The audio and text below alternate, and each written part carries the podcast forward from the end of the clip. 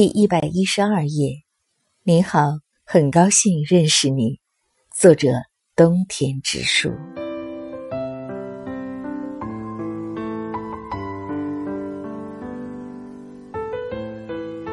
如果这个故事能够跟你的内心相通，那么我相信你就能与自闭症人士的内心连通，走进我们的内心世界。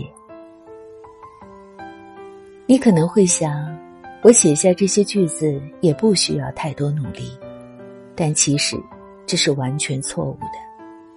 我潜意识里总会担心，我看待事物的角度跟那些没有患自闭症的人是不是一样的。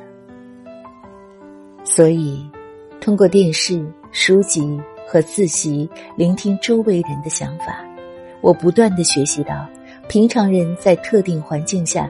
应该会有的感觉，而且，每当我学到了新的东西，就会写一篇短篇故事，把仍有疑问的情况处理一下。通过这种方式，如果幸运的话，就不会一下子想不起来了。